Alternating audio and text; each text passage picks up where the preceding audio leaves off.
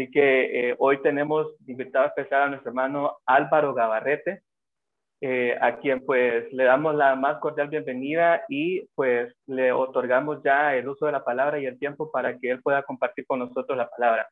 Así que hermano Álvaro, el tiempo es suyo. Bueno, muchas gracias, Ixtel. Eh, que el Señor les bendiga a todos jóvenes. la verdad para mí es un privilegio y le doy las gracias al Señor primeramente por esta oportunidad de compartir con ustedes y, y a ustedes también este, la directiva de jóvenes por invitarme a que hablemos este, de la palabra del Señor en esta tarde. Quiero enviar un saludo eh, y un abrazo a todos, eh, a los jóvenes de Misión Cristiana Elín en toda Honduras. Eh, cuánto amo Honduras, cuánto extraño Honduras. Eh, para los que no me conocen, mi nombre es Álvaro, como dijo Ixel. Eh, tengo cinco años de estar viviendo aquí en los Estados Unidos. Yo vivo aquí en Los Ángeles, eh, estado de California. Así de que un abrazo a todos, un abrazo, los extraño muchísimo.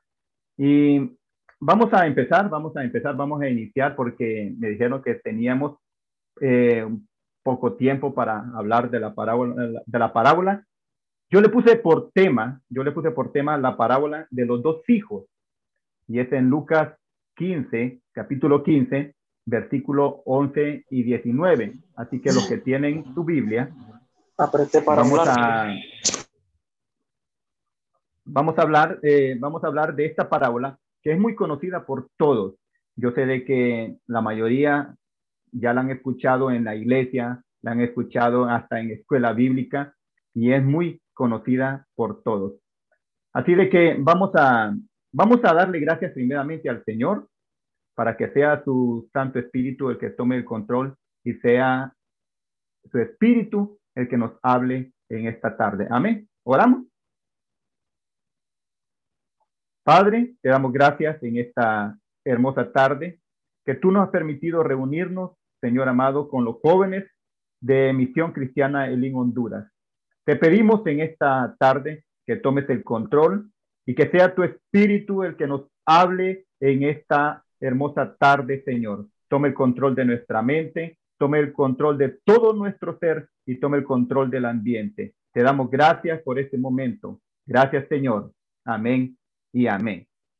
Vamos a pedirle a Margarita que nos ayude a leer este, en el libro de Lucas, capítulo 15, de los versículos 11 al 19. Ok, dice, también dijo, un hombre tenía dos hijos y el menor de ellos dijo a su padre, Padre, dame la parte de los bienes que me corresponde y le repartió los bienes. No muchos días después, juntándolo todo, el hijo menor se fue lejos a una provincia apartada y ahí desperdició sus bienes viviendo perdidamente. Y cuando todo lo hubo malgastado, vino una gran hambre en aquella provincia y comenzó a faltarle. Y fue y se arrimó a uno de los ciudadanos de aquella tierra, el cual le envió a su hacienda para que apacentase cerdo.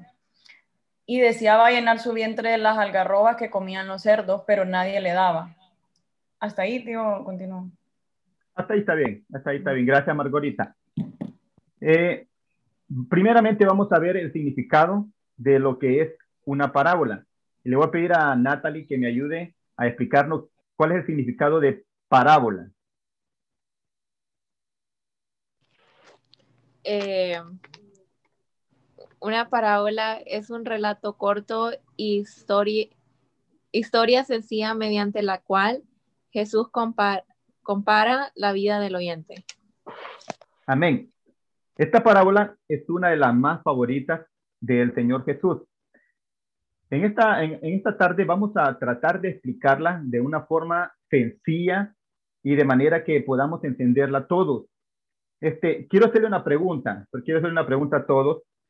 ¿Cuántos de ustedes han estado o han visitado un teatro o han visto, o han visto una obra de teatro?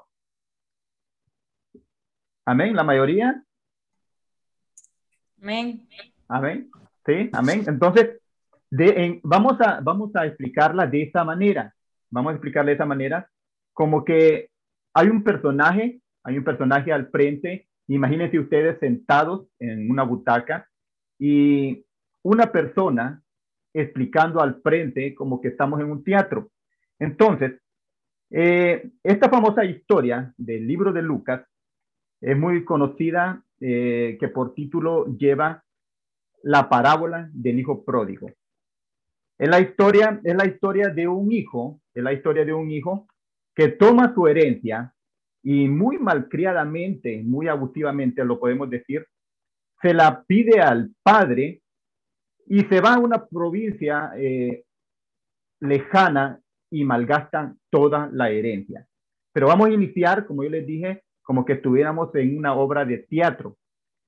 Y vamos a iniciar con el primer acto. Imagínense ustedes, imagínense ustedes al Señor Jesús en ese momento de pie y como audiencia tiene sentados a, a dos tipos de audiencia, a dos tipos de personas en la audiencia.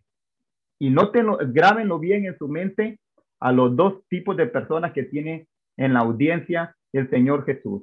A los publicanos, número uno, que son los mismos que pecadores. Y como segunda persona en la audiencia tenemos a los fariseos o escribas. Repito, a los publicanos número uno, y número dos, a los fariseos. En este relato del Señor Jesús, que como repito, para el Señor Jesús, si ustedes ven en la Biblia, en la palabra, es una de las favoritas del Señor Jesús y es una de las más extensas, la parábola del Hijo Pródigo. Entonces, en este relato del Señor Jesús, a veces cometemos, y no a veces, sino que casi siempre cometemos el error de solo mencionar al hijo menor.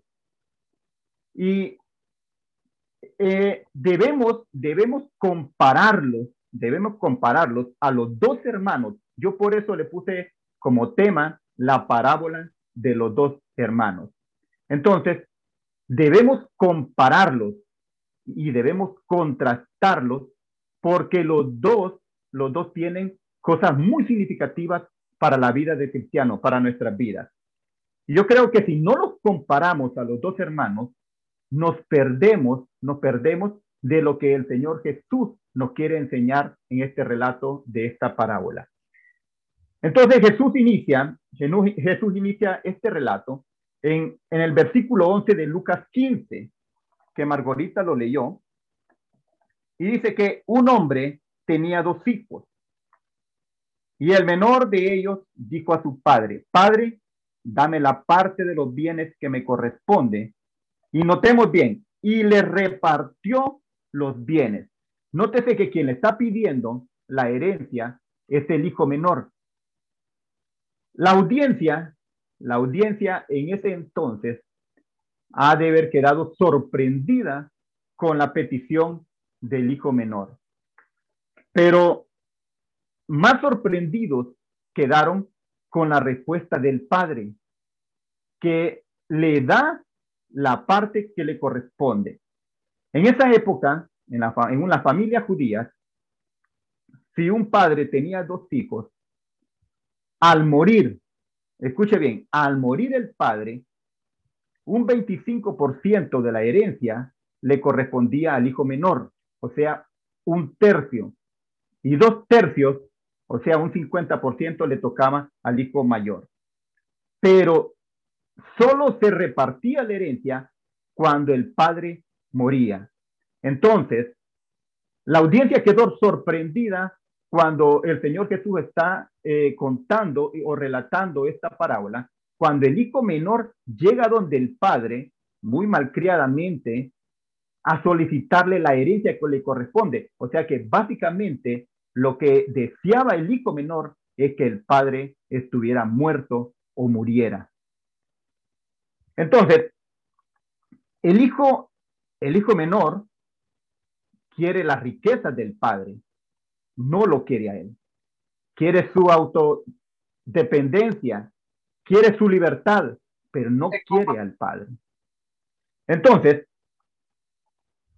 él viene, viene el hijo, y vemos en la parábola que se va, que se va con lo que le corresponde, y dice la parábola de que se va a una provincia lejana y pierde todo porque ya todos sabemos que por andar con prostitutas, por andar la vida eh, desordenada, y el hijo llega un momento de que empieza a faltarle todo, dice la palabra. Empieza a faltarle todo. Y llega un momento que cuando llega a esa provincia, llega una, una escasez, una hambruna a esa provincia. Entonces viene el hijo y se acerca donde un ciudadano y le pide trabajo. Y ese ciudadano lo manda a la, a la hacienda que vaya a apacentar a los cerdos. Y empieza a aguantar hambre, el hijo menor, ¿verdad? El hijo pródigo que dice la parábola, empieza a aguantar hambre y nadie le daba nada, ni las algarrobas que le daban a los cerdos, nadie le daba nada. Y leamos, leamos Lucas, ahí mismo, en Lucas 15, el 13 y 16. Dice, no muchos días después, juntándolo todo, el hijo menor, nos vamos a ir atrás, se fue lejos a una provincia apartada y ahí desperdició sus bienes viviendo perdidamente. Y cuando todo lo hubo malgastado, vino una gran hambre en aquella provincia y comenzó a faltarle. Y fue y se arrimó a uno de los ciudadanos de aquella tierra, el cual le envió a su hacienda para que apacentase cerdos. Y deseaba llenar su vientre de las algarrobas que comían los cerdos, pero nadie le daba nada. Y notemos ahí, y volviendo en sí, dijo, ¿cuántos cornaleros en casa? Primero, busquemos el, busquemos el significado de casa. Casa, casa en el hebreo quiere decir una relación con el Padre. Quiere decir el que habita al abrigo de un padre. Eso quiere decir casa. El hijo menor sabía que en la casa de su padre había comida, había vestido, había muchas cosas que ahí donde estaba las había perdido y ya no las tenía. Y dice él, ¿cuántos jornaleros? ¿Cuántos jornaleros? Jornaleros no era una persona que trabajaba directamente con el padre. Un jornalero era aquel que se podía encontrar en la calle pidiendo trabajo en las esquinas para que le pagaran el salario de ese día. O sea, de que vino él, cuando volvió en sí, dice la palabra, que se puso a hacer un plan, un plan de arrepentimiento para ver de qué manera o de qué forma el padre lo perdonaba por lo que hizo, lo malcriado que fue con su padre. Entonces vino y empezó a diseñar un plan de perdón para ver de qué manera llegaba donde el padre y él empezó a escribir. Imagine, imaginémonos que él empezó a escribir y a hacer el plan.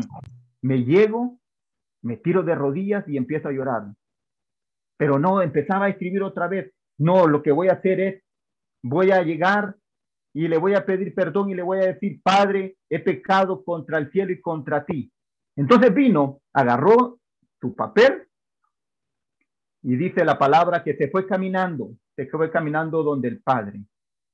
Y cuando llegaba, dice la palabra que cuando, cuando iba casi llegando a la casa, el Padre lo vio de lejos. Imaginémonos que lo vio de lejos por la ventana.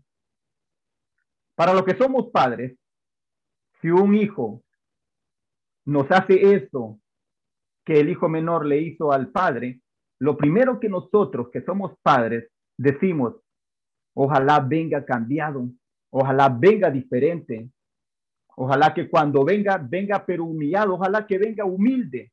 De lo contrario, le, le damos otra regañada como padres. Pero lo sorprendente, lo sorprendente de la, del relato del Señor Jesús, dice la palabra que el Padre lo vio de lejos y salió corriendo. Salió corriendo. En ese entonces, en ese entonces, dice los historiadores, que un patriarca no podía correr porque usaba túnicas y se le miraba las rodillas. Podía correr los niños, podían correr los jóvenes, podían correr hasta las mujeres, pero no un patriarca un padre de familia. Pero este padre, tanto fue su alegría que se despojó, se despojó de todo y no importó correr. Y dice la historia que cuando lo vio, el, hijo pródigo empezó a relatar su perdón. Él dijo, Padre, he pecado contra el cielo y contra ti. Y vemos en la historia del de que el padre no le pone atención al perdón o al relato del hijo pródigo, del hijo menor. Lo que hace el padre es tirarse en su cuello y lo besa. E inmediatamente le dice, e inmediatamente le dice al mayordomo, pónganle su capa, dice otra versión, pónganle un vestido nuevo, pónganle un anillo. Y un anillo en ese entonces era la firma de la familia. El hijo, si ustedes leen la parábola, el hijo le dice, no soy digno de que me tomes nuevamente como tu hijo.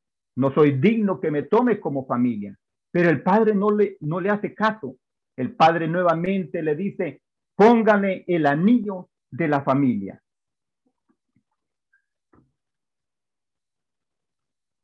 Y se van para adentro y le dice a su mayordomo, hagan fiesta y matemos el becerro engordado. El becerro engordado, el becerro engordado era, era el novillo, era, eh, para ser más explícito, era el que más cuidaba en ese entonces. En ese entonces no se comía mucha carne. De hecho, no se comía carne porque era muy cara. Entonces, pero el padre no le importó y mandó a que matasen al becerro engordado y quisieran fiesta. Si vemos la historia, todo está en felicidad, hay fiesta, hay danza y prácticamente todo está en orden, la familia está disfrutando. Pero vamos al segundo acto, a la segunda parte del relato del Señor Jesús. Si nos centramos, si nos centramos el 90 o 95% en el en el relato, en la historia del hijo pródigo, nos perdemos, vuelvo a repetir, nos perdemos de lo que el Señor Jesús quiere enseñarnos con esta parábola. El Señor Jesús no quería enseñar o nos quiere enseñar o le quería enseñar a los fariseos y a los publicanos de qué forma nosotros vamos a la casa del Señor o de qué forma nos estamos acercando a Dios. Entonces, ese es el punto que vamos a ver en esta tarde con esta parábola. ¿De qué forma nos acercamos a Dios? Entonces, del campo viene el hermano mayor y dice que cuando estaba algo lejos, escucha fiesta, escucha danza. Inmediatamente pregunta a, a un criado, dice la parábola, le preguntan a un criado, ¿qué es esa fiesta? ¿Qué es esa algarabía? ¿Qué es esa danza que escucho de lejos? Entonces el criado le dice, no te das cuenta, le dice, es tu hermano menor el que ha regresado. Y, y escuchen bien las palabras que le dice el criado. Tu papá está alegre, le dice, porque tu hermano ha regresado sano y salvo. Repito esto. Oiga bien, hay que, hay que analizar cada palabra, hay que analizar cada relato, cada pedacito de esta parábola. Le dice el criado, tu papá está contento, tu papá está feliz porque tu hermano regresó sano y salvo. Esto me lleva, esto me lleva a recordar cuando y lo voy a decir con vergüenza, ¿verdad? Lo voy a decir con vergüenza cuando yo me retiré de los caminos del Señor. Yo sé de que muchos de ustedes, jóvenes o jovencitas, se pueden comparar o en este momento se están comparando con el hijo menor, con el hijo pródigo. Entonces, yo también, yo también me comparo con el hijo menor. pero de hecho yo me comparo con los dos hermanos. Yo me comparo con el hijo menor y con el hijo mayor. Y ahorita le vamos a ver por qué. Pero, ¿por qué me comparo con el hijo menor? Porque yo nací en un hogar cristiano. Desde pequeño mi mamá nos llevaba a escuela bíblica.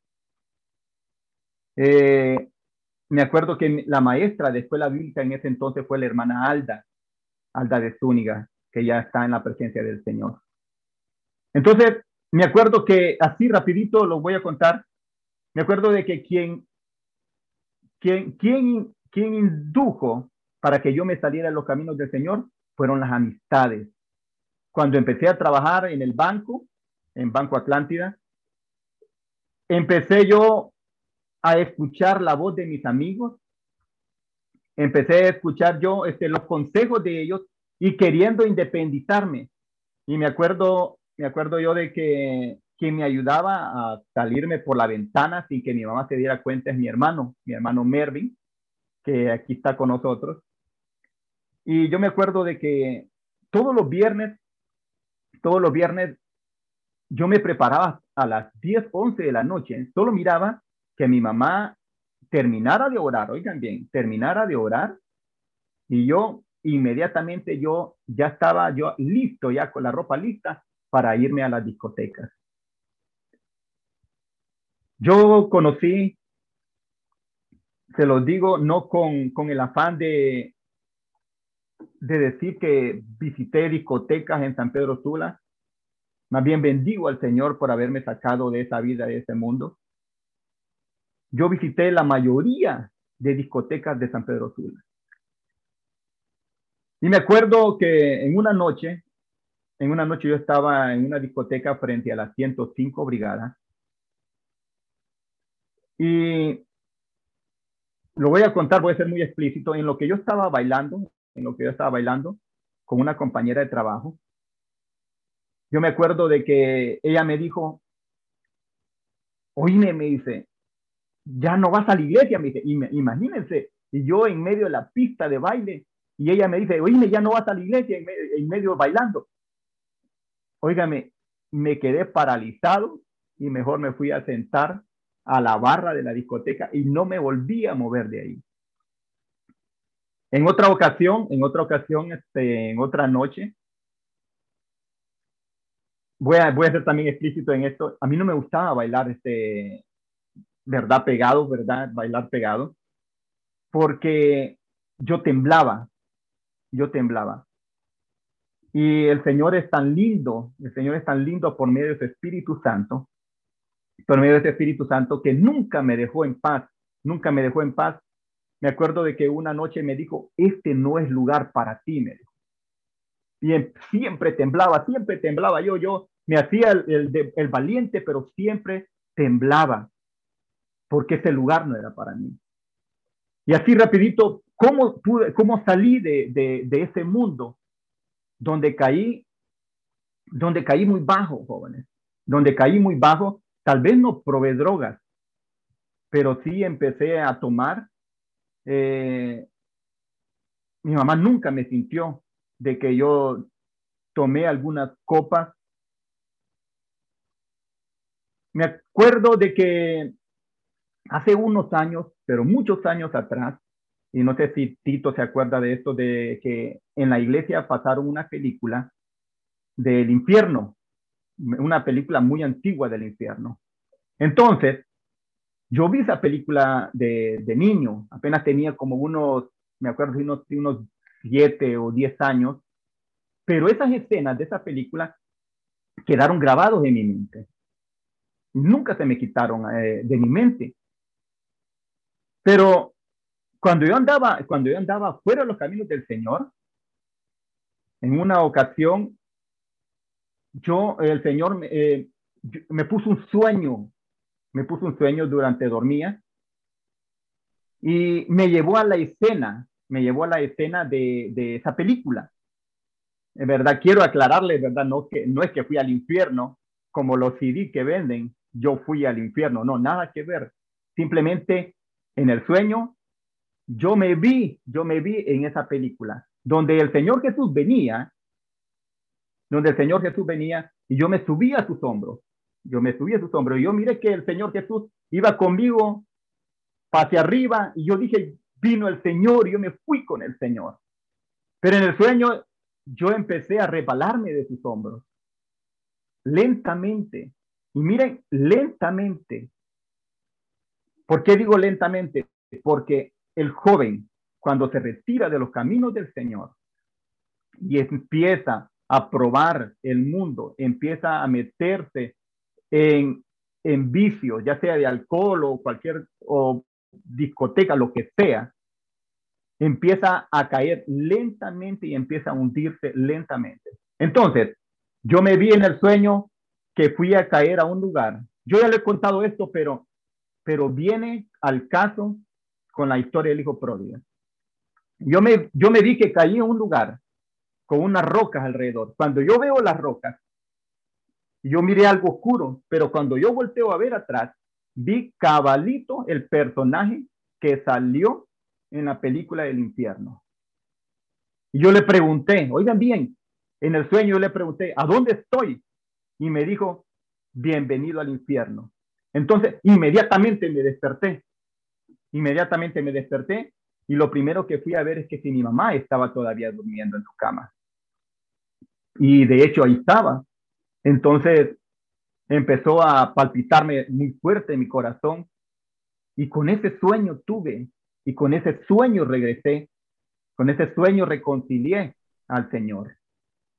Entonces, ¿por qué menciono, por qué me voy a ese, a ese párrafo donde dice, eh, cuando el criado le dice al, al hermano mayor, tu padre está contento, está alegre, porque tu hermano regresó sano y salvo. ¿Saben por qué? No vamos a entrar en conflicto en esta tarde, que si se pierde o no la salvación. Y se nos ha predicado, el hermano Ismael lo ha dicho, de que hay Biblia para las dos cosas, que sí se pierde y también que no se pierde. ¿Verdad? Hay Biblia para las dos cosas. Pero yo soñé eso, que yo me perdía. Entonces,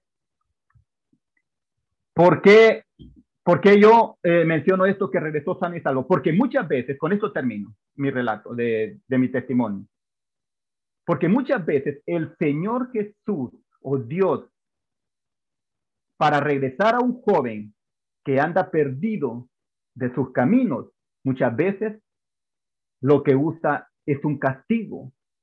Y mi hijo, mi hijo Edward, mi hijo Edward tiene un profesor de música y él contó en un momento eh, su testimonio. Él anda en de ruedas. Él toca todos los instrumentos. Él toca todos los instrumentos. A mí me sorprende que este, este maestro toca todos los, los instrumentos aún en silla de ruedas. Y él dijo de que él nació en un hogar cristiano. Y él, él se metió a los vicios, a las drogas, se metió al alcohol y se metió a las maras aquí en Los Ángeles, aquí en Estados Unidos. Dice él de que su mamá oraba todos los días por él. Y de la única manera que él pudo regresar a los caminos del Señor fue en silla de ruedas. Una bala entre pleito de maras le pegó una bala en su columna, en la parte de atrás, en un disco, y él quedó en silla de ruedas. Entonces, ¿por qué esperar? ¿Por qué esperar, jóvenes? ¿Verdad? No sé cómo anda, cómo anda usted joven, cómo andas tú en, este, en esta tarde. Pero ¿por qué esperar de que el Señor le, le mande algo terrible para que un joven pueda regresar a los caminos del Señor? ¿Por qué esperar eso? Muchas veces el Señor corta también para que no se pierda su alma. Tenemos el ejemplo de Sansón. Dios tenía muchos planes con Sansón. Dios tenía proyectos maravillosos con Sansón, pero vemos la palabra, vemos la historia de Sansón, de que él cortó esos planes y Dios tenía grandes proyectos con Sansón. Entonces, ¿por qué permitir cortar esos proyectos de las cosas grandes que Dios tiene con nosotros? Pero volvamos, volvamos a la parábola. Volvamos a la parábola. El hijo mayor llega molesto llega molesto porque su hermano ha regresado más. Y entonces le dice al criado, pues no voy a entrar a esta fiesta. Yo no voy a entrar con ese pecador, dice. Yo voy a honrar esta familia. Mi familia cayó bajo ya, recibiendo a ese pecador que viene con prostitutas. En eso sale el padre, sale el padre y dice la palabra que empieza a rogar lo que entre. Y si leemos la palabra, el hijo mayor empieza a ser malcriado con su padre y le dice, ese tu hijo, le dice, si ustedes ven la, la, historia, le dice, no le dice, ese es mi hermano, no le dice, mi hermano menor, no le dice, ese tu hijo, le dice, anduvo con prostitutas, anduvo malgastando tu herencia, le dice, y tú le, le mandas a matar el becerro engordado. Me imagino de que ese becerro engordado era la mejor carne en ese entonces. A lo mejor este, lo querían para venderlo a un buen restaurante, ¿verdad? Este, tipo los restaurantes de aquel que, que tira la sal así, aquel Talbat, parece que se llama él. Me imagino de que para eso querían ese becerro engordado. Entonces, vemos claramente que el hijo mayor no le interesa la felicidad del padre. No le interesa de que él esté disfrutando porque regresó su hermano. Vemos claramente que lo que le interesa de su padre son las riquezas. Y está más molesto porque lo que se está gastando es parte de la herencia de él mismo, del hermano mayor. Entonces, vemos claramente que hay dos conflictos, ¿verdad? El del hijo menor y el del hijo mayor. Entonces, básicamente, hemos visto que los dos hermanos están perdidos. Hay dos tipos de perdición, jóvenes. Lo que hizo el hermano menor y, la perdición del hermano mayor. ¿Por qué digo que está perdido el hermano mayor? El hermano mayor le dice, yo sigo las reglas de la casa, no, no, no peco, me cuido. Entonces, vemos de que se está portando como un fariseo, se está autojustificando. Y entonces, y muchas veces, muchas veces, a veces nosotros somos como el hermano mayor. Empezamos a criticar, empezamos a criticar aquel amigo, aquel compañero que anda perdido o que anda fallando en los caminos del Señor y decimos, ah, es que yo no peco como aquel, yo no hago las cosas que hace ella. Entonces, las dos, por eso dije, de que la audiencia que tenía el Señor Jesús eran los publicanos, los pecadores, que se parecen al hijo menor, y los fariseos que se parecen al hijo mayor. Entonces, repito, los dos están perdidos de la manera de llegar al Padre. Ninguno de los dos ama al Padre, los dos le interesan las cosas que el Padre da, la riqueza que el Padre da. Viene el Señor Jesús, si ustedes leen la, la parábola, entró a la fiesta, entró a la fiesta. El hijo mayor nunca entró. Y el Señor Jesús termina la parábola. Vámonos, vámonos a, Lucas ahí para que miremos ¿De qué forma termina la parábola? Dice el 31, el 15-31 de Lucas. Él entonces le dijo, híjole, tú siempre estás conmigo y todas mis cosas son tuyas en el 31. Y el 32, mas era necesario hacer fiesta y regocijarnos porque este tu hermano le era muerto y ha revivido, se había perdido y es hallado. Si ustedes se dan cuenta, el Señor Jesús, ahí termina la parábola. Entonces, el hermano mayor quedó afuera. Entonces, vemos que hay un final abierto. Pero ¿por qué el Señor Jesús hace este final y no da una explicación o no hace un final donde quede algo concreto. Entonces, repito, Repito, la audiencia son los publicanos o pecadores y los fariseos. Entonces, el Señor Jesús, en el capítulo 15, en el capítulo 15, antes de esa parábola, antes de esa parábola, dijo dos parábolas pequeñas. Vámonos ahí mismo en Lucas, Lucas 15. Lucas 15, versículo 1. La parábola de la oveja perdida. Dice, se acercaban a Jesús todos los publicanos y pecadores para oírle. Y los fariseos y los escribas murmuraban diciendo, este a los pecadores recibe. Perdón, este a los pecadores recibe y con ellos comen. Entonces, él le refirió esta parábola diciendo, ¿qué hombre de vosotros, teniendo cien ovejas, si pierde una de ellas, no deja las noventa y nueve en el desierto y va tras la que te perdió hasta encontrarla? Les pregunta. El 5. Y cuando la encuentra, la pone sobre sus hombros, muy gozoso. Y al llegar a casa, reúne a sus amigos y vecinos diciéndoles, gozaos conmigo, porque he encontrado mi oveja que se había perdido. Os digo que así habrá más gozo en los cielos por un pecador que se arrepiente que por 99 juntos que no necesitaban de arrepentimiento. Si ustedes se fijan, en esta parábola de la oveja perdida, de la oveja perdida, va alguien a traerla. Y ahí es el pastor de ovejas, ¿verdad? Porque un hombre que tiene 100 ovejas, dice, y pierde una.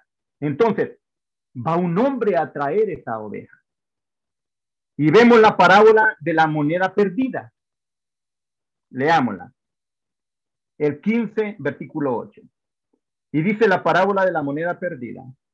¿O qué mujer que tiene 10 dracmas, si pierde una dracma, no enciende la lámpara y barre la casa y busca con diligencia hasta encontrarla?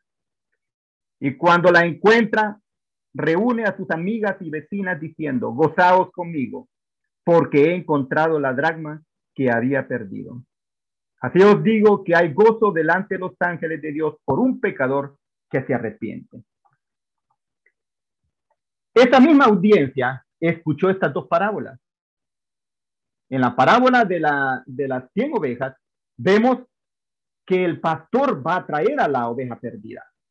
Y en la parábola de la moneda perdida, la mujer enciende la luz y encuentra la moneda debajo de la alfombra y dice que hace fiesta.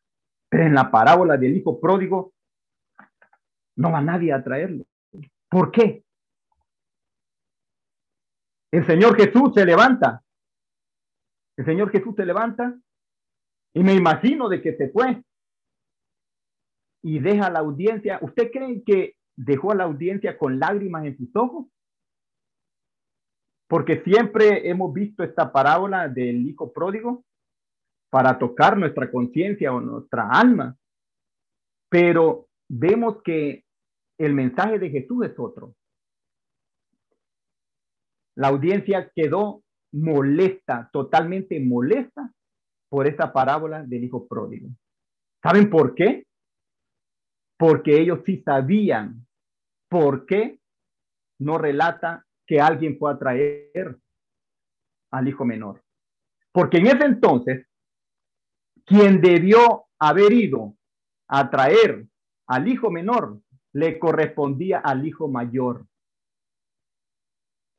En esa historia de los judíos, en, esa, en ese entonces los judíos, el hermano mayor, si el hermano menor se iba de la casa, entonces no le importaba al hermano mayor agarrar de los bienes que le correspondían a él. No le importaba dejar, dejar todo o ir a gastar todo con tal de ir a traer a su hermano menor y traerlo nuevamente a casa.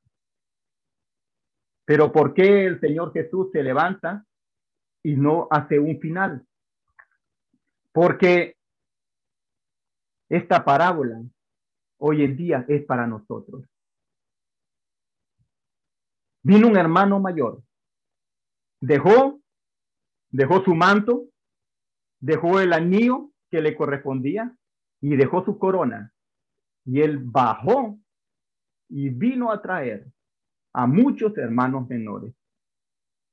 Hoy en día, nuestro hermano mayor se llama Cristo Jesús. Yo me admiro, jóvenes, yo me admiro, hermanos que están aquí, hermanas que están aquí conmigo. Yo me admiro en ese versículo que el Señor Jesús cuando ascendió a los cielos dijo, yo me voy, pero quedará otro que se llama el consolador. Y ese estará con vosotros todos los días de su vida. Y yo me admiro que aún, recuerden cuando yo les conté, cuando yo andaba en la discoteca, que el Espíritu Santo no me dejó en paz. Ese Espíritu Santo se llama nuestro hermano, nuestro hermano mayor, Cristo Jesús, actuando por medio del Espíritu Santo. Termino con esto. Hay un hermano mayor que está interesado. No sé cómo está, cómo está usted en este momento, si está como el hermano menor o está como el hermano mayor, que a veces estamos dentro de la iglesia, estamos dentro de la iglesia, pero porque no pecamos, creemos que estamos correctamente acercándonos al Padre. Pero muchos jóvenes, me acuerdo que cuando trabajamos eh, con, con, la directiva de jóvenes, que en ese entonces estaba el hermano Tito, muchos jóvenes, yo, yo nosotros los invitábamos, no les interesaba, ni se daban cuenta lo que estaba sucediendo. A veces venían a preguntarme, hermano, ¿y cuándo va a ser este el retiro de jóvenes? No les decía si este fue, ahorita terminó este fin de semana pasado. Entonces, a veces así hay muchos jóvenes. No les interesa lo que está sucediendo alrededor de, la directiva de jóvenes. No les interesa entrar a Zoom. Mucho menos les interesa leer su palabra. Y peor aún, acercarse, acercarse al Padre por medio de la oración. Jóvenes, yo les quiero, yo les quiero motivar, yo les quiero motivar eh, algo muy importante en esta noche, en esta tarde aquí. Yo no sé, yo no sé, yo no sé cuán importante es la oración. No sé qué misterio tiene la oración que el Señor Jesús la practicaba. Yo les quiero motivar en esta, en esta tarde que empiecen a leer la palabra, empiecen a leer la Biblia. Porque si ustedes se van a 2 Timoteo, capítulo 1, versículo 13, Pablo le dice a Timoteo, Timoteo, guarda en tu depósito las palabras que de mí oíste. ¿Por qué le dijo eso Pablo a Timoteo? ¿Saben por qué, jóvenes? Porque sabía que el joven en cualquier momento de tentación iba a agarrarse esas palabras que había escuchado anteriormente de Pablo y iba a salir librado de la tentación. Yo me acuerdo hace unos años, recién venido a este país, yo estaba en mi trabajo en un momento muy difícil. Estábamos pasando una situación muy difícil con mi familia. Recién venidos aquí empezamos de cero. Y estaba en mi puesto de trabajo y el enemigo, que el Señor lo reprenda, empezó a mandarme dardos a la mente, que no íbamos a salir adelante, que era muy difícil la situación de este país. Yo quiero, yo quiero que quede claro en esta tarde no es el país, jóvenes. No es el país, hermanos. Hay mucha gente ahorita, hay 15 millones de personas sin trabajo en este país. Así que quitémonos de nuestra mente que son los Estados Unidos. Porque hay muchas personas que aún están aquí y están pasando situaciones difíciles. Pero en ese momento estamos pasando una situación muy difícil. Y yo, unos meses atrás, unos meses atrás, yo había leído un versículo donde dice que renovemos nuestra mente en el espíritu. Entonces, cuando yo estaba en ese momento siendo atacado mi mente por el enemigo, vino esa palabra y el Espíritu Santo sacó de lo que yo había leído y había guardado en mi corazón y me dijo, renueva tu mente en el espíritu. Y entonces yo reaccioné y dije, es verdad. Yo tengo un Dios todopoderoso y Él está conmigo y está dentro de mí y Él me va a sacar adelante. Yo empecé a meterme más y más y más con el Señor. Y yo encontré una clave para que el Señor lo bendiga. Y se la voy a dar ahorita en esta tarde. Y no estoy hablando, no estoy hablando de prosperidad, no estoy hablando de riquezas que no, no, no. No estoy hablando de ninguna doctrina de prosperidad. Pero como decía nuestro pastor hermano Ismael el domingo, jóvenes, regresemos a la casa del amor. Así como el hijo menor regresó a la casa del amor, y así como el hijo mayor no quería regresar a la casa, no quería entrar a la casa del amor, yo le voy a dar una clave para que el Señor empiece a tomar el control de sus vidas y que el Señor empiece a bendecirlos empiecen a orar, jóvenes. Yo sé, yo sé de que les va a costar un inicio, pero empiecen haciéndolo. Oren, jóvenes. No se imaginan las victorias, no se imaginan las bendiciones de orarle al Señor. Yo he encontrado, yo he encontrado ese tesoro, jóvenes. Créanmelo, yo he encontrado ese tesoro y el Señor me ha bendecido, me ha, empezado a bendecir, me ha, me ha empezado a salir las cosas porque yo pongo los proyectos en las manos del Señor. Así que yo quiero que incline su rostro en esta, en esta noche, se ponga su velo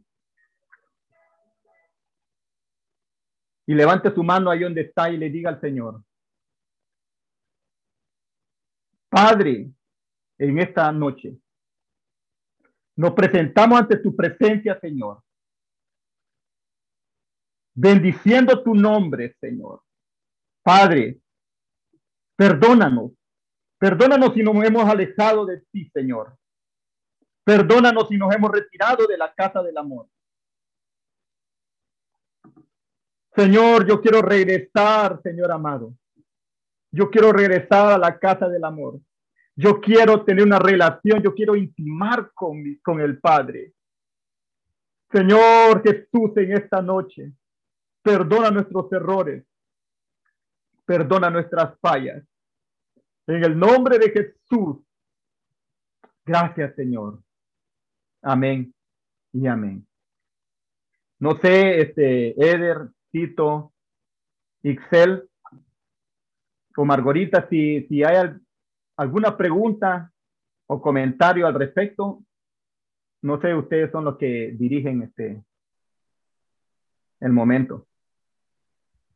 Eh, gloria a Dios. Gracias, gracias, tío, por la, palabra, una palabra muy clara.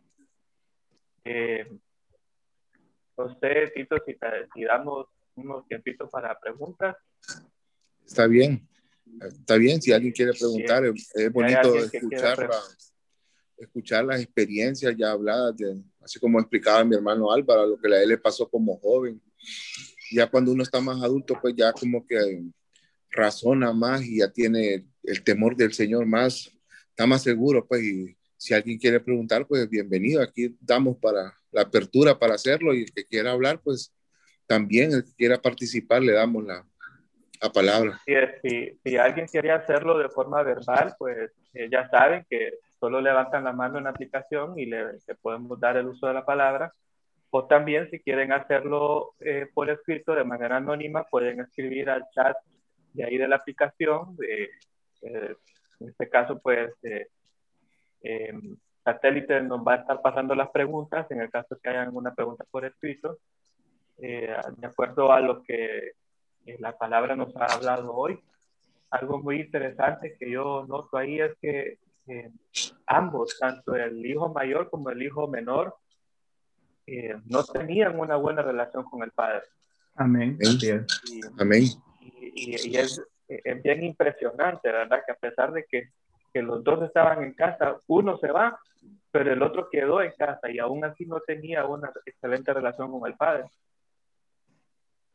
Entonces, eh, son puntos que hay que ir valorando y tomando no sé si, si, hay alguna pregunta, algún joven que quiera hacerlo de forma eh, de forma eh, presencial, usando el micrófono, le podemos dar el la palabra con todo gusto. Eh, ha sido muy, muy clara la palabra, muy bonita. Y, y tal vez algunos dirá que sí, hermano, pero yo voy a la iglesia todos los días, yo no me he fallado a ningún culto. Eh, yo voy a la escuela bíblica o voy a la clase de los jóvenes o estoy, estoy en los cultos desde pequeño. Ajá, desde pequeño, o como en el caso, por ejemplo, en mi caso, que, nacimos en un hogar cristiano y, y, hemos sido instruidos en la iglesia, ¿verdad? Pero eh, no es lo mismo eh, siempre ir a la iglesia a que tener una relación y una comunión con el Señor. Que eso es lo que marca la diferencia y eso es lo que marca la vida de, de las personas. Como decía Álvaro, estar en la casa del amor en este, en este momento, que es lo mejor, va. Así Bueno, este, pues, si no hay preguntas, pues muchas gracias, muchas gracias, eh, Tito. Carlos, este, Ixel, Margarita, Dazael, ¿verdad? Eden. Muchas gracias, gracias a la directiva, muchas gracias. A usted. Gracias a usted, Manuel eh, que el Señor les bendiga entonces, este, queda el tiempo con ustedes. Bueno, gracias, gracias Dios por, por el tiempo y por la palabra. Eh, una, una palabra bien, clara y, y, y, pues a ponerla por obra, muchachos, a ponerla por obra la palabra eh, a seguir, de, y como decía tío Álvaro, ¿va? A, a, practicar lo que es la oración, que esa es una de las claves muy importantes, la oración.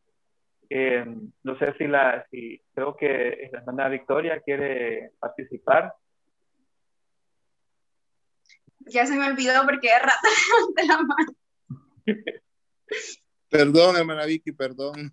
No, no, no, no se preocupen. En realidad solamente era así como hacer un comentario respecto a la palabra, porque creo que en algún momento eh, todos, sin querer, podemos llegar a ser el hermano mayor, porque pues eh, si todos somos hijos de un mismo padre, todos terminamos siendo hermanos y de repente muchas veces en la iglesia se da mucho que que por un tiempo algún hermano se, se pierde, se desaparece, y cuando vuelve, los primeros comentarios son, ya viste quién vino a saber, eh, ya fue a experimentar en el mundo, o sea, lo juzgamos, le damos duro, por así decirlo, eh, en lugar pues de alegrarnos por nuestro hermano, en lugar de sentirnos gozosos porque regresó, porque pudo salir porque muchas veces no sabemos, ¿verdad? Todos los problemas en los que, con, los que se enfrenta una persona,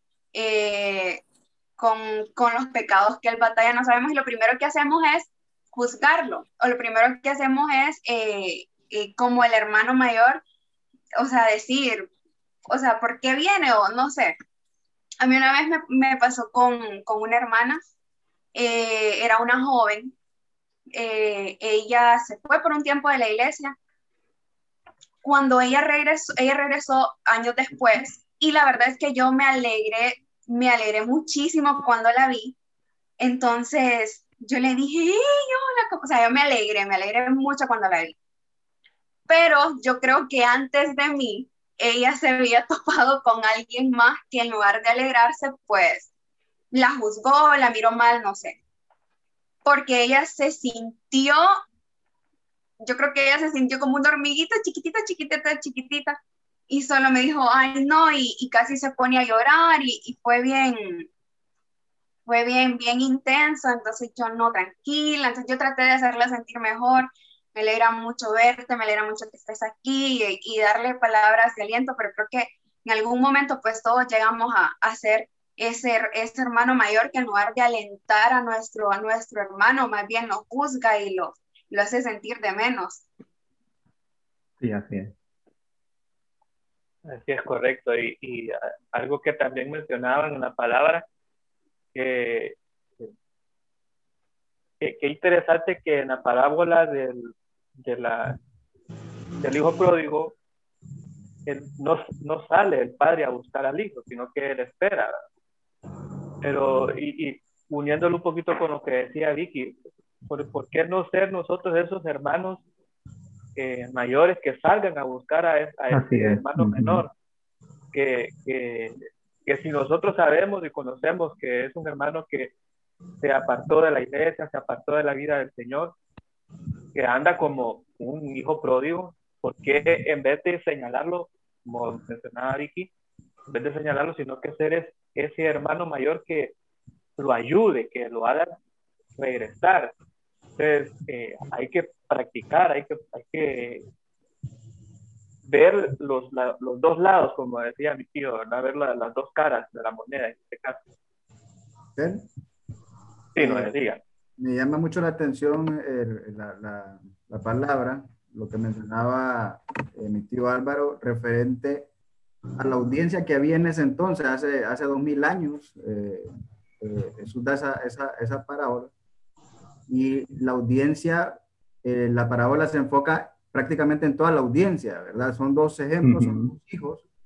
son dos papeles, como lo mencionaba mi tío Álvaro, son dos papeles como, imaginemos una obra de teatro son dos papeles diferentes, pero que eh, la audiencia se, se, identificaba con cada uno de esos papeles. Y esa parábola va dirigida a, a, nosotros hoy en día. Creo que vale la pena evaluarnos nosotros eh, en, qué, en qué condición estamos. El hecho de que, como, como decía mi tío Álvaro, el, hermano mayor, eh, que no había salido de la casa del padre, el hecho de que, nos, que, hayamos crecido en la, en la iglesia y que vayamos constantemente a la iglesia, pero evaluemos si realmente nuestra comunión es una comunión real con Dios, eh, si, si, tenemos una buena comunión con Dios, porque posiblemente haya muchos que hayan crecido en la iglesia, pero no hayan tenido una experiencia con Dios, no, hayan, eh, no tengan una comunión constante con Dios. Entonces sí vale la pena que evaluemos eso. Eh, a diferencia del, del, hijo pródigo que que pasó por un mal momento, ¿verdad? Por un momento de prueba, que lastimosamente tuvo que pasar por ahí, pero eh, logró alcanzar, darse cuenta de que era un pecador, ¿verdad? Y, logró alcanzar misericordia por su arrepentimiento y por buscar a tiempo a, su padre. Entonces sí vale la pena de que, de que evaluemos nuestra, nuestras vidas. Sí nos estamos identificando con alguno de estos dos papeles, ¿verdad? Y buscar el, socorro. Si nosotros hemos crecido en la iglesia y no tenemos esa comunión, pues empecemos a, buscar esa comunión con Dios eh, y a tener una experiencia real, jóvenes, con Dios, porque creo que es muy importante tener esa experiencia real con Dios, independientemente estemos en la iglesia todos los días, independientemente nuestros padres nos hayan llevado a la iglesia siempre, pero de nada nos sirve ir a la iglesia siempre y no haber tenido esa experiencia con Dios. Me parece muy interesante la, Dios le bendiga, hermanos. ¿Se me escucha bien? Amén. Amén, hermano Se me escucha bien, ¿verdad? Que estoy sin audífono. Sí, sí, sí, sí, sí, Yo le tengo una pregunta al hermano Álvaro, se llama, hermano Álvaro. El expositor de turno ahí. Yo, con respecto al tema, según lo explicó el hermano Álvaro, eh, era un padre muy amoroso, ¿verdad? Porque cuando llegó el joven salió corriendo, dice, ¿verdad? Y o sea, que tenía mucho amor al, al, a este joven. Ahora la pregunta mía es, ¿qué motivó a este joven a dejar la herencia? ¿Qué motivó a este joven a dejar su casa? ¿Qué lo motivó a él si tenía un padre amoroso? Por favor, hermano Álvaro. Eh, lo que está sucediendo hoy en día, la autodependencia, este, a querer, ya lo que, lo que han experimentado esta autodependencia o querer conocer el mundo, ¿verdad? Entonces, eso lo motivó. Y fue mi caso, pues, de que, y yo sé de que Mervin también este, pasamos por esa situación, que lo hicimos a escondidas. La, ya no querer que nuestra mamá, y hoy en día a la juventud eh, no le gusta eh, que la mamá o el papá mantenga un control, sino de que ahora hacen una rabieta cuando no se les da permiso. Entonces, ¿por qué? Porque quieren experimentar el mundo y ponen oídos a las amistades, este, que hoy en día lo que está gobernando en todo el mundo, no solo en este país, no solo en Honduras, es el sistema que el hermano Giovanni predica mucho de eso. El sistema está envolviendo a la juventud. Entonces yo creo de que eso motivó al, al, joven, es querer experimentar, querer, querer conocer y poner oídos a la voz del enemigo, querer conocer el sistema. No sé si está bien la respuesta, Mer.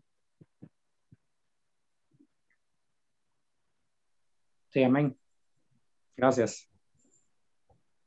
Sí, es, es interesante ¿verdad? La, la, pregunta y, em, y, y eso puede pasar bastante con más con los jóvenes que, que están dentro de la iglesia, ¿verdad? Que posiblemente puedan tener esa curiosidad, se les despierta esa curiosidad de que yo veo a mi, mi amiguito de la universidad o mi amiga o, o mi compañero de trabajo que anda aquí, anda allá, anda hace esto, hace lo otro, y lo, lo atractivo que es el mundo, lo atractivo que es el sistema. Es, eso más que todo es eso lo que a veces llama la atención. Entonces, eh, sí, diga, Malbuer. Perdón, voy a hablar rapidito ya para, para no atrasarlo.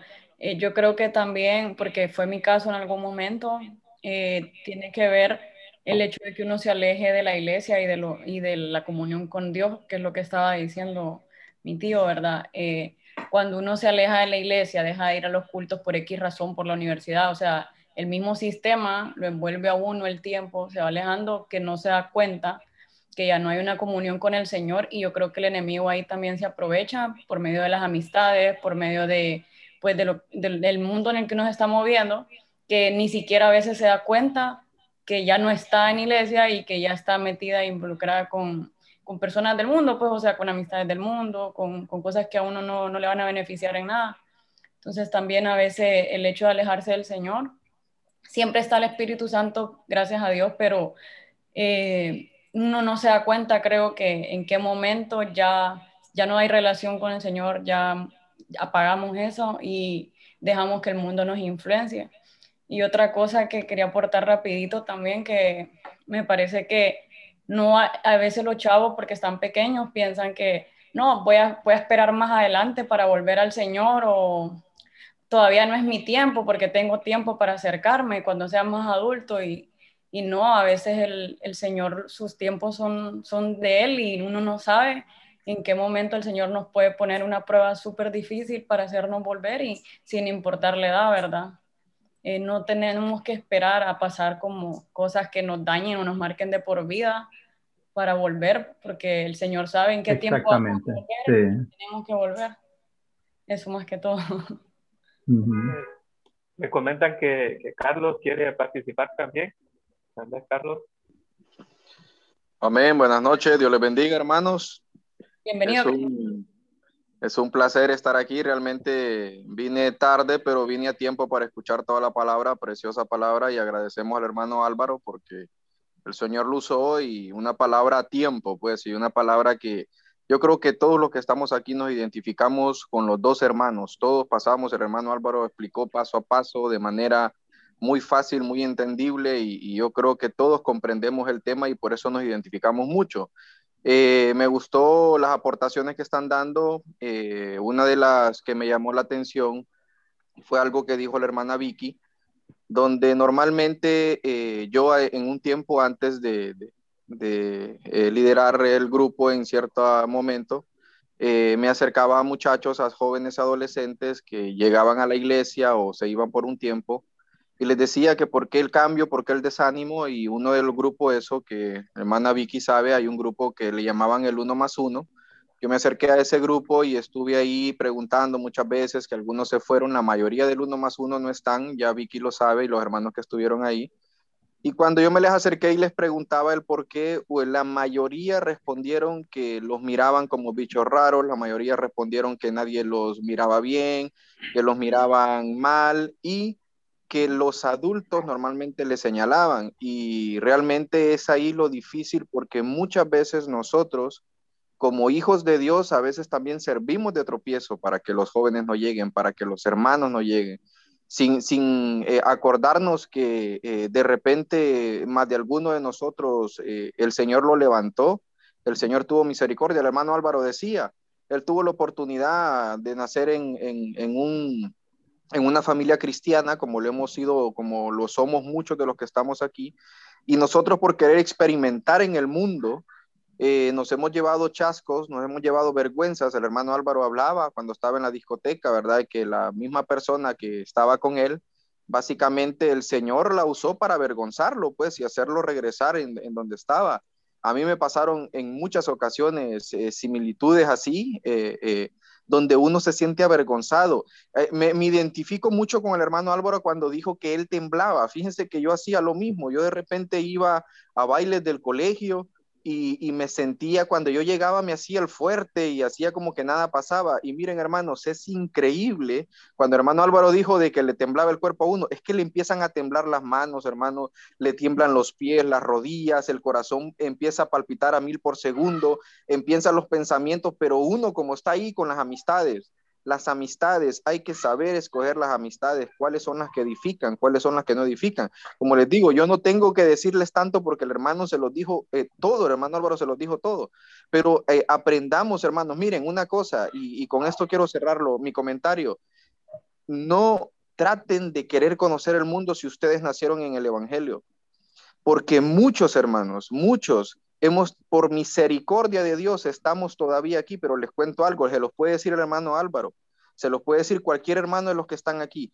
Estamos pagando facturas hasta la fecha por malas decisiones que tomamos. Y esos son frutos del pecado que se cometió. Y si bien es cierto, el Señor tuvo misericordia y todavía nos tiene todavía con bien, es porque el Señor así lo ha querido. Y no muchos hermanos, no muchos tienen el privilegio de contar que regresaron del mundo ilesos muchos están ahora durmiendo, o sea, muertos y, realmente nosotros somos privilegiados. Estamos pagando facturas, hermanos, todavía y sabemos lo que hicimos y todo, pero tenemos abogado, que es Jesucristo, ¿verdad? Para redención de pecados y que por su sangre somos nosotros salvos, somos lavados de pecados. Así que no inventemos, hermanos, no andemos inventando en querer conocer, el tiempo ya se acerca el tiempo está corto. El hermano Noé hablaba en el anterior de la ansiedad. Es increíble realmente. No, me gustó la estadística que sacó el hermano Noé, que hasta yo la fui a corroborar. O sea, no está, el COVID no ha matado tanta gente como ha matado la ansiedad, las preocupaciones y todo. Y ese es un espíritu que está invadiendo nuestros jóvenes. Así que muy atento, muchísimas gracias hermano Álvaro, realmente preciosa palabra en el momento exacto, en el momento adecuado.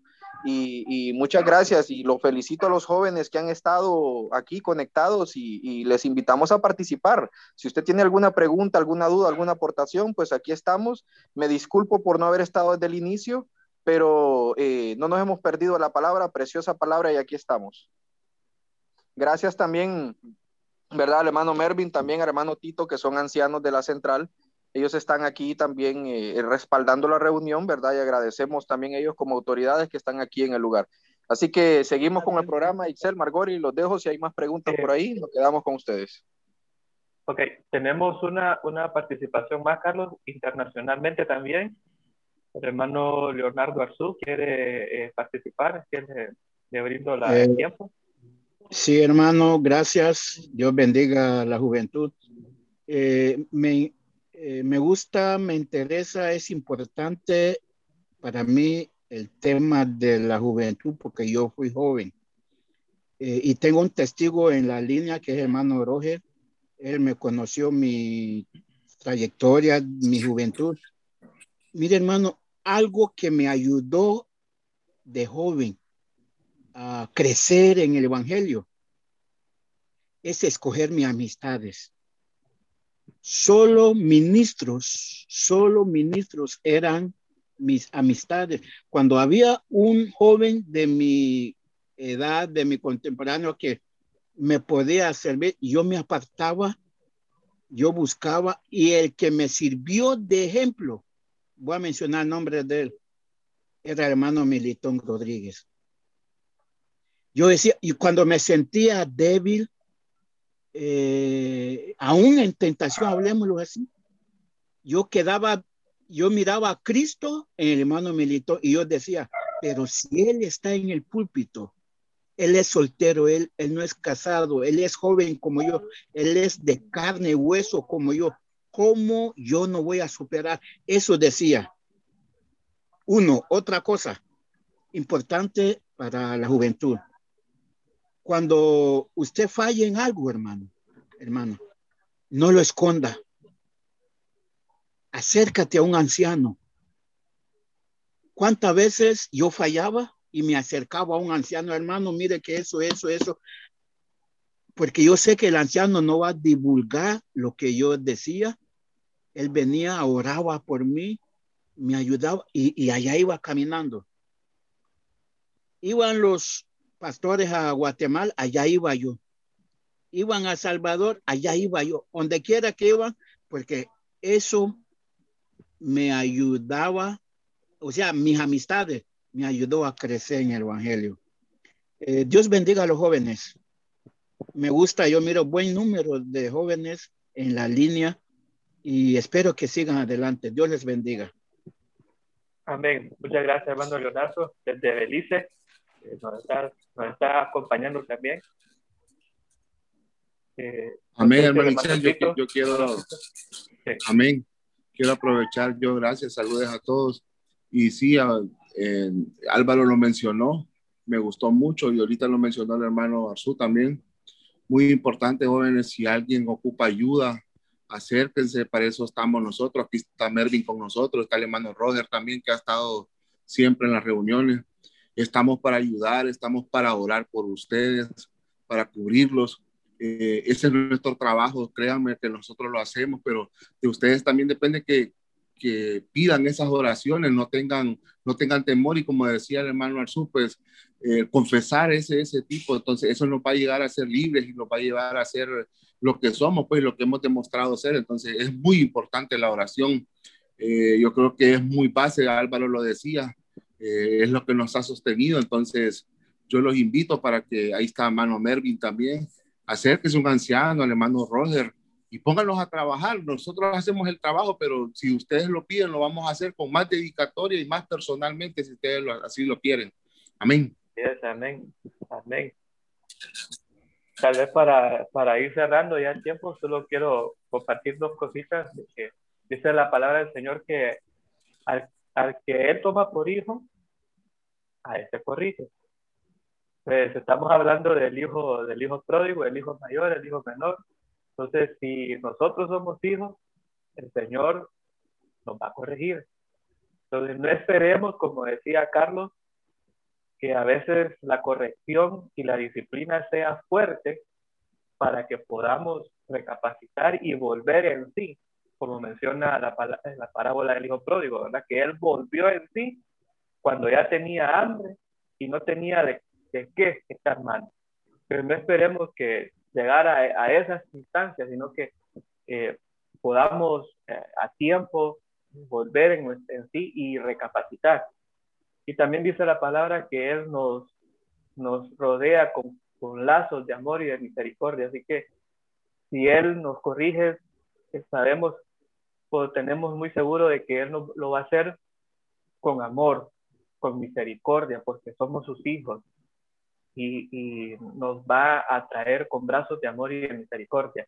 Así que eh, la, la, palabra está ya dada, el consejo está dado, muchachos, así que pongámoslo por obra, en práctica. Eh, yo estoy bendecidos, la palabra ha sido muy clara y muy, y, muy sustentable. Así que, Margori, no sé si, si, seguimos ya con, con, el siguiente punto para ir cerrando esta, esta reunión del día de hoy. Así es, qué bendición. Muchas gracias al hermano internacional que nos acompañó hoy. Gracias a todos que estuvieron pendientes por sus aportaciones. Muy bonita palabra, gracias a Dios.